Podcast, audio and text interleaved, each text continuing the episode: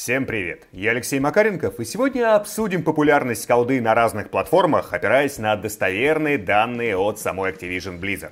Плюс выясним, сколько денег зарабатывают руководители крупных игровых компаний, взглянем, каким темным методом прибегают консольные платформы-держатели для улучшения мнения о своей продукции – Плюс разберем, как там дела со съемными аккумуляторами у смартфонов, немножечко обсудим террарию и железную генеалогию, ну и околонаучная история, конечно, тоже будет. На этот раз про опасных насекомых. Погнали!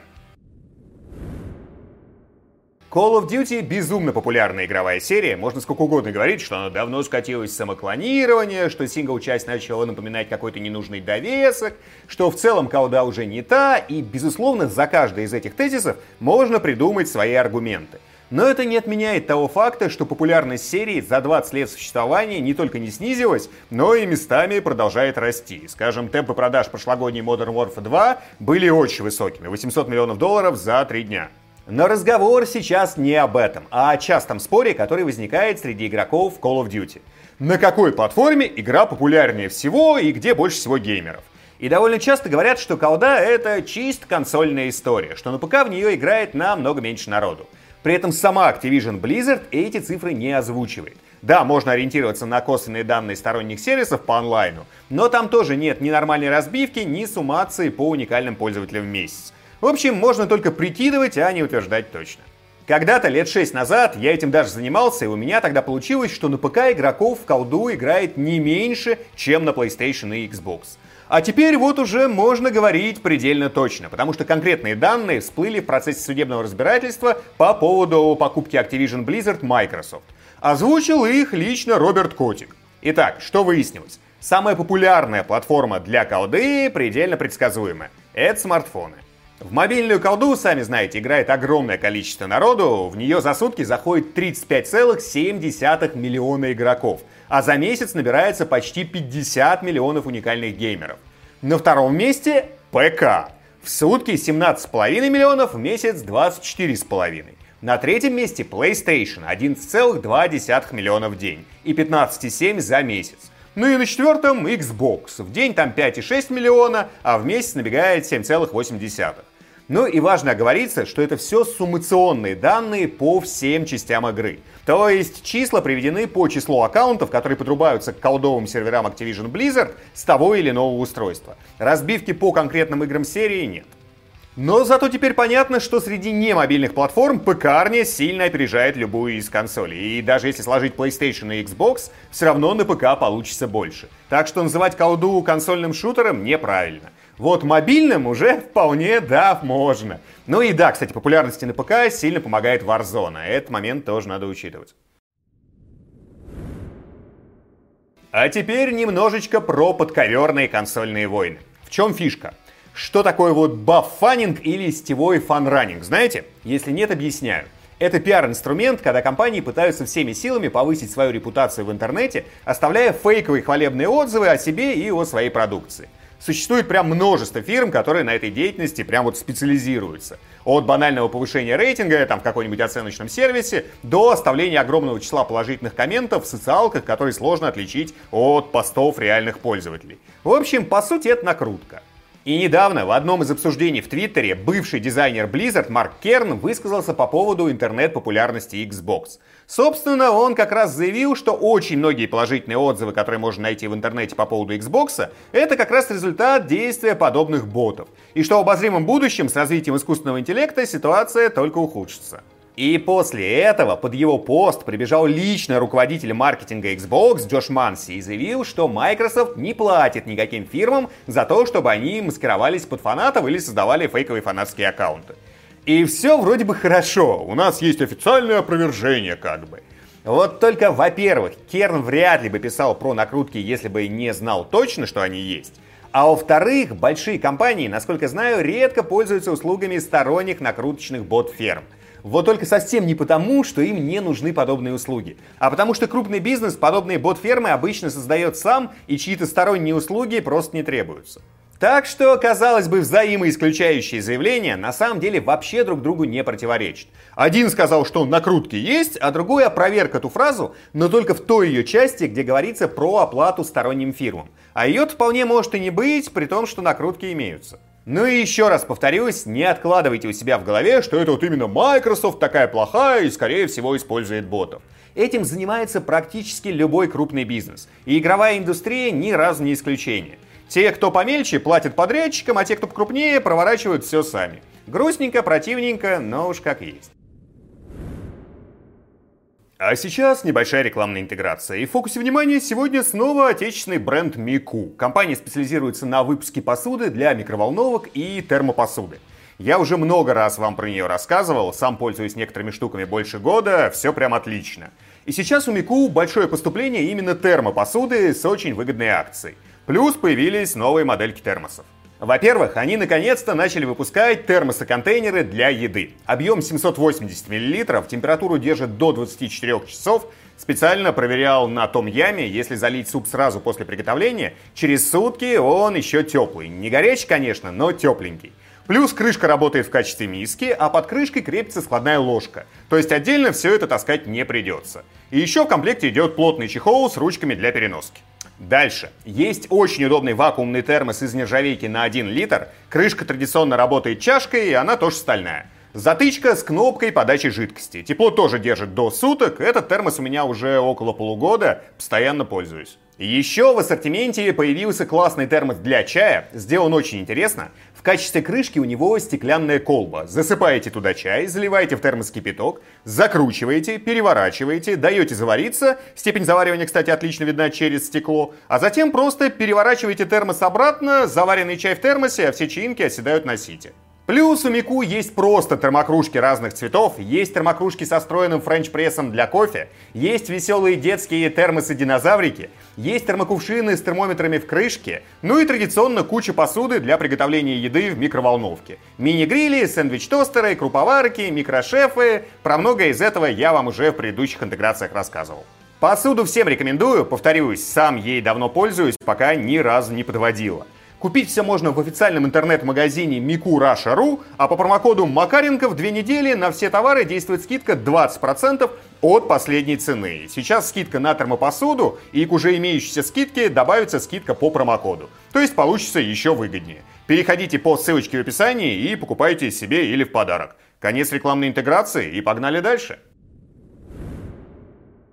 Переходим к железной генеалогии. Для начала вот просто фактик, про который знают почти все, кто хоть немножечко увлекается игровым железом, а вот людей, которые игровым хардом не интересуются, он часто приводит в ступор. И факт в том, что руководитель NVIDIA Дженсен Хуанг и руководитель AMD Луиза Су родственники. На эту тему есть множество всевозможных гипотез, и что никакой реальной конкуренции между компаниями на самом деле нет, что все их терки и гонки за производительностью — это чистой воды фикция и показуха, а на деле у них общий план развития. То одна компания якобы фейково дает слабину, то другая, потом они меняются, и якобы это стимулирует продажи. И исключать этого, конечно же, нельзя. Возможно, так и есть, а может быть и нет. Точно мы не знаем. Да и вообще, подобные штуки бизнес-конгломераты иногда проворачивают без всяких родственных связей. Примеров межкорпоративных сговоров для увеличения прибыли – ВОЗ и маленькая тележка. Но в чем соль на этот раз? А в том, что родство Хуанга и Су оказалось куда ближе, чем многие думали до этого. Раньше точной публичной информации на этот счет не было, и считалось, что Су имеет каких-то там побочных пятиюродных родственников, которые связывают ее с Хуангом. А теперь журналист Ву Дзяджин провел детальное прям расследование и опубликовал большой кусок генеалогического древа, из которого понятно, какова на самом деле связь между Хуангом и Су.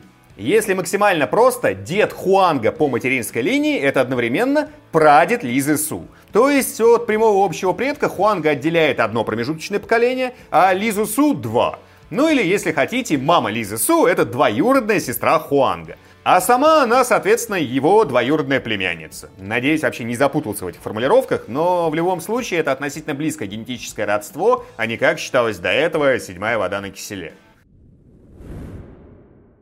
Террария — это настоящий феномен в мире инди. Игра вышла уже более 12 лет назад, но до сих пор пользуется бешеной популярностью. Весной прошлого года разработчики сообщали, что суммарно было продано почти 45 миллионов копий игры. Для Индии это просто чудовищная цифра. Напомню, что по данным Steam, среднестатистическая инди-игра продается тиражом всего в 5-10 тысяч копий. Так вот, недавно Эндрю Спинкс, это основатель Relogic, соответственно, автор Террарии, рассказал, что игра до сих пор продается со скоростью звука. То есть не просто популярна среди игроков, а именно продается очень хорошо.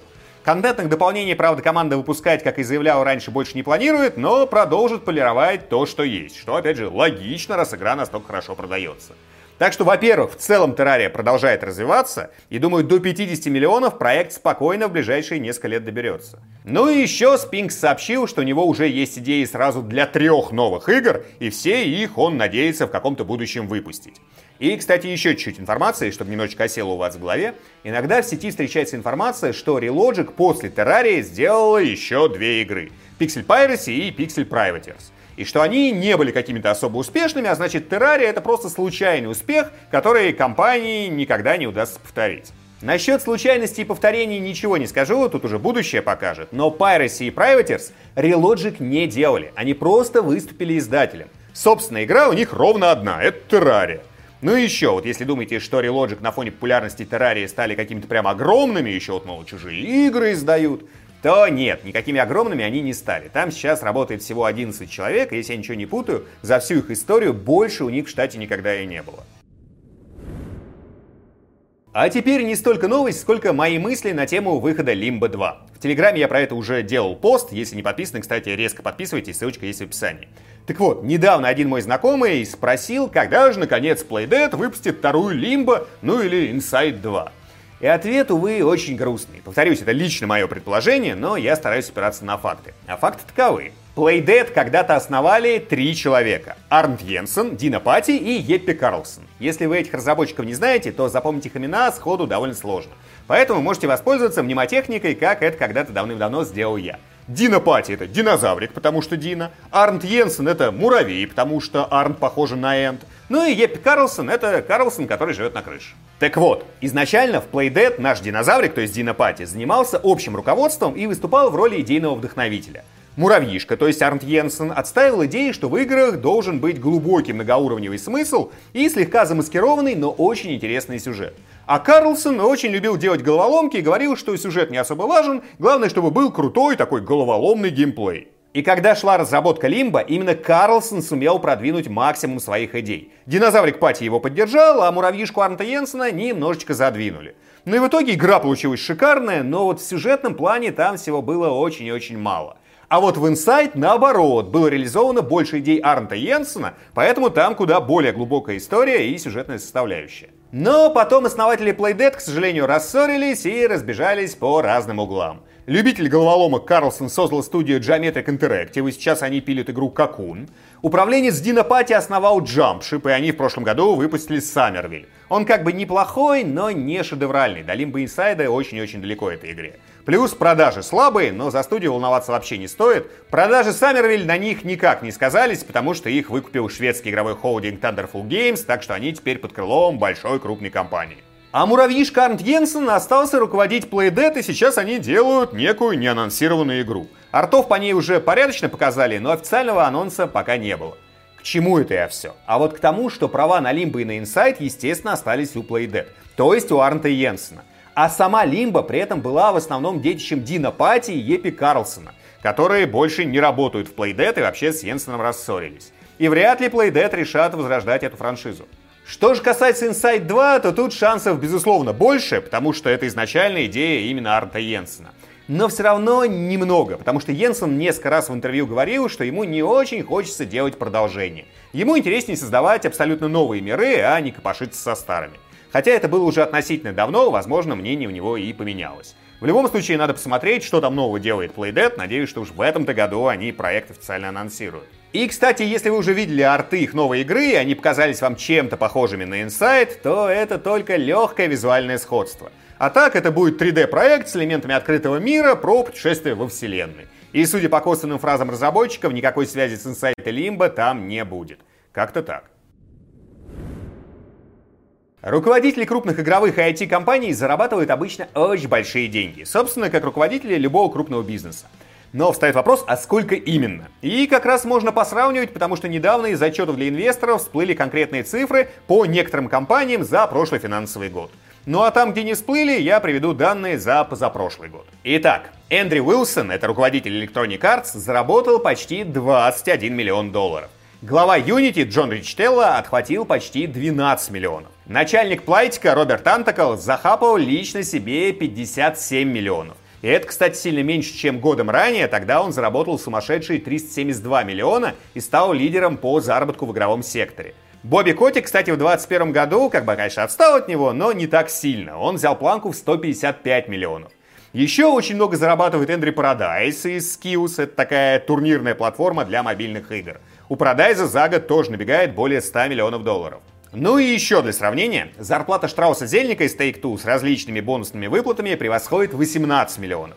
И жаль, что нет информации по Филу Спенсеру, Microsoft эту информацию никак не озвучивает, и отчетов из налоговой Спенсера мне в сети найти не удалось. И аналогично нет информации по Джиму Райану, главе PlayStation. Зато совсем недавно стало известно, сколько за год заработала Сунтар Фруакава, то есть глава Nintendo – у него всего 2,5 миллиона долларов, то есть примерно в 50 раз меньше, чем у Бобби Котика. Такие дела. Разброс очень большой, и иногда руководы больших компаний зарабатывают сильно меньше руководителей компаний более мелких. Но суммы, конечно, все равно впечатляют. А теперь переходим к традиционной околонаучной истории. Для начала вопрос. Вот назовите самое смертоносное насекомое на Земле. Это частый вопрос на школьных биологических олимпиадах. И формулировка там именно вот такая. Самая смертоносная. Чуть-чуть подумайте, а вот теперь рассказываю. Школьники часто начинают думать немножечко не в ту степь и говорить про всяких там шершней, огненных муравьев, кто по прошарению называют ланоми, это если что, такие бабочки, у которых жутко ядовитые гусеницы. Их считают одними из самых ядовитых насекомых на Земле, там достаточно просто чуть коснуться гусеницы, чтобы склеить ласты. Но в целом вопрос про смертоносность в данном случае не совсем честный, потому что подразумевается не уровень ядовитости, а число людей, которые умирают в год от контакта с конкретным насекомым. Да и сама смерть происходит не от яда, а от инфекционного агента. И тут, разумеется, у нас есть два лидера. Правда, с оговорочкой. Во-первых, смертоносной часто называют муху ЦЦ, которая разносит трипаносом, то есть возбудителей сонной болезни. И в литературе иногда можно встретить данные, что от нее ежегодно якобы гибнет несколько сотен тысяч человек. Так вот, это неправда. Точнее, так было еще в начале 20 века, но сейчас заболевание хорошо контролируется, и смертность в год не превышает 2000. Ну то есть сонную болезнь там худо-бедно, но забороли, хотя и не полностью. А вот на первом месте испокон веков всегда были комары. А основная причина смерти – малярия, которую комары как раз разносят. Скажем, в 2020 году от малярии умерло более 600 тысяч человек. Это, конечно, сильно меньше, чем в каком-нибудь там 19 веке, когда малярия ежегодно выкашивала многие миллионы людей. И это при том, что население Земли тогда еще и до 2 миллиардов даже не добралось, но как бы все равно малярия до сих пор это прям жуть. Так вот, к чему я это все? Малярию, конечно, сейчас плюс-минус запечатали в Африке, в других регионах смертность от нее сократилась сотни, тысячи и даже десятки тысяч раз. Но полностью забороть комаров не получается. В частности потому, что во многих странах запретили массовое распыление ДДТ, а именно благодаря ему когда-то малярию и удалось сильно подкосить. И теперь ученые двинулись в другом направлении. Они пытаются бороться не столько с комарами и не столько с самим малярийным плазмодием, сколько с моментом проникновения плазмодия в кровь человека. Ну, то есть все хотят резко сделать так, чтобы комары никого не кусали. И, естественно, есть репелленты, но, сами понимаете, работают они чаще всего так себе. Но внезапно в вопросе предотвращения комариных укусов появился неплохой прогресс. Японские ученые выяснили, что если массово опрыскивать комаров водой с некоторыми видами поверхностно-активных веществ, то комары теряют возможность садиться на тело человека. Плюс вообще начинают плохо летать и намного чаще гибнут еще до первого контакта с человеком. И теперь это как бы такое очень серьезное направление в антикомариной борьбе. И сложности, конечно, есть. Как и в случае с ДДТ, надо массированно обрабатывать целые регионы, плюс в отличие от ДДТ, не все комары дохнут, а значит обрабатывать надо чаще. Но все-таки это серьезный прогресс. Правда, есть еще один момент. От ПАВ комары все-таки массово погибают, и есть ученые, которые предполагают, что массовое уничтожение комаров опасно уже с другой точки зрения. Что это может разрушить важнейшие пищевые цепочки в экосистемах и начнется экологический коллапс. Потому что сами понимаете, что комарами питаются многие другие насекомые, птицы и вообще много кто. Личинки комаров, например, это вообще основная кормовая база для многих рыб. Но, с другой стороны, когда активно использовали ДДТ, какого-то вот супер большого вреда экосистемам именно из-за гибели комаров, ну то есть понятно, что из-за самого ДДТ, да, вред был большой, но вот именно из-за гибели комаров серьезного вреда вроде бы нанесено не было. А малярию в куче регионов забороть таки удалось. В общем, ситуация неоднозначная, но есть шанс, что в течение нескольких лет удастся разработать новые системы борьбы с комарами и их укусами, а значит и с малярией. И это очень важно. Кстати, если не в курсе, еще до начала борьбы с комарами в 19 веке даже у нас в России ежегодно малярией заражалось более 3 миллионов человек. Десятки или даже сотни тысяч умирали. И это несмотря на то, что климат у нас на большей части страны ну, довольно прохладный. А потом это все удалось свести просто к единичным случаям. Так что перспективы в целом для Африки неплохие. Но нужна эффективная, простая, а главное дешевая методика борьбы. И возможно скоро она появится. Теперь узнаете чуть больше. Спасибо большое за просмотр. А в комментариях сегодня давайте обсуждать, во-первых, что думаете про зарплаты руководителей крупных компаний, нормально ли, когда руководы получают в сотни или даже тысячи раз больше, чем обычные сотрудники, или так быть не должно. Ну и второй момент, как относитесь к накруткам в интернете? Вот фейковые положительные отзывы это безусловная данность нашей жизни ничего с этим не сделаешь? Или надо таки как-то активно бороться вот с подобными практиками? Напомню, что все комментарии я читаю и часто отвечаю. Поддержать канал можно двумя способами. На бусте по ссылочке в описании, все донатеры попадают в титры. А можно просто поставить лайк под роликом, если он вам понравился. Еще раз спасибо и до встречи в следующем видео. Пока-пока. И напоминаю про скидки на термопосуду Мику, ссылочка и промокод в описании.